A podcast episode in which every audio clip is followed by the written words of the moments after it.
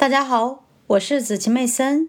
今天我将继续为大家阅读《投资者的未来》第十五章：全球化解决方案。真正的新经济。一些人把事情看得像他们表现的那样，并问为什么会这样。我梦见的事情却不是他们表现的那样。我会问为什么不是这样呢？乔治·肖伯纳，一九四九年。人口的变动不能被改变的未来，是否注定了发达国家将面临更短和更糟糕的退休期，并且投资者将面临不断下降的资产价格？对经济老龄化的分析为我们描绘出一幅糟糕的景象。然而，这种痛苦的结论是由于过于狭隘地看待世界造成的。在历史上，年轻人创造的财富。足够供给他们自己和老年人。这些收入的一部分转化为政府养老金，诸如社会保障计划。但是在富裕国家，老年人大都通过出售他们的资产来为退休生活提供资金。这种年轻人的收入和老年人的资产之间。对称的交换就是年轻一代积累财富和退休者保持生活水平的方式。金融市场允许这种交易在广泛的地理范围内进行。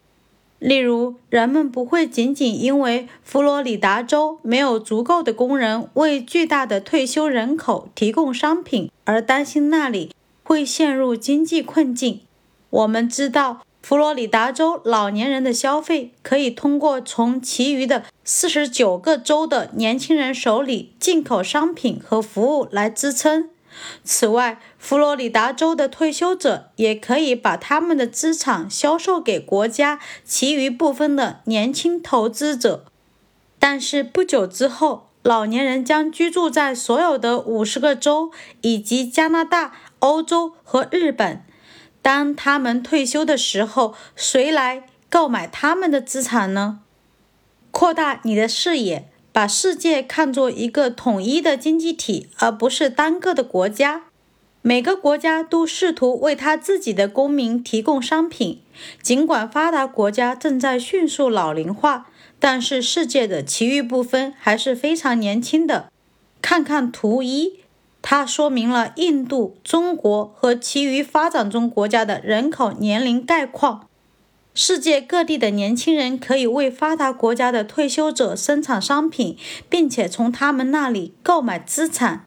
对于世界百分之八十以上的人口而言，老龄化浪潮并不存在。富裕国家老龄化人口的生活水平可以由发展中国家的年轻劳动力支持吗？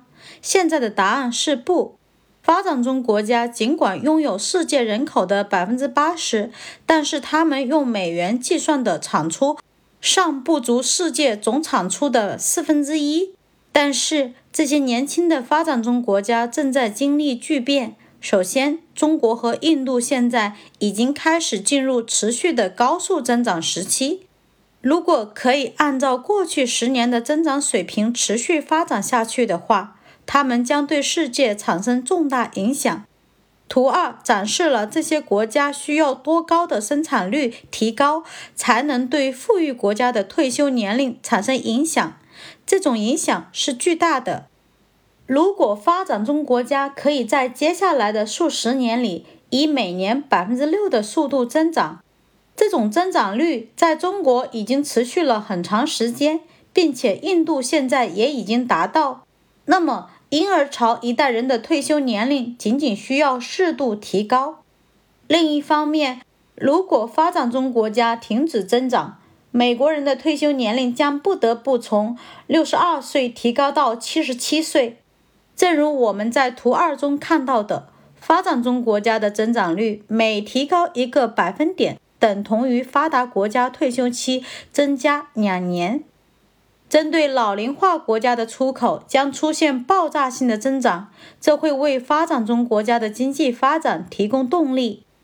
这些年轻的国家必须为他们从出口中得到的美元、日元和欧元找到出路。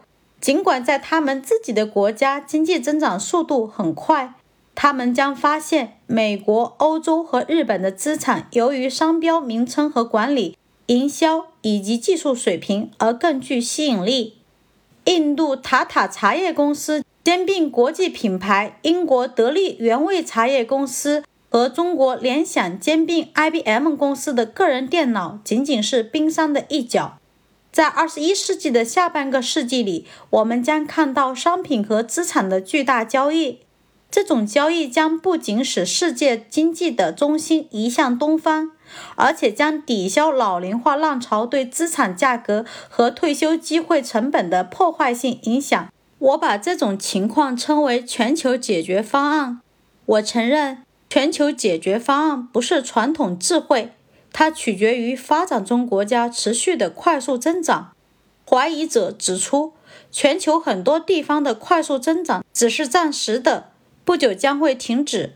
在二十世纪初，阿根廷是世界上最富裕的十个国家之一，但是随后就陷入了长期的衰退。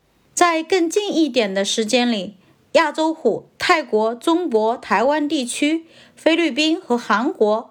在二十世纪九十年代末的货币危机中飘摇不定。然而，在今天，不同的事情正在发生。我相信世界正在经历一场巨大的变革。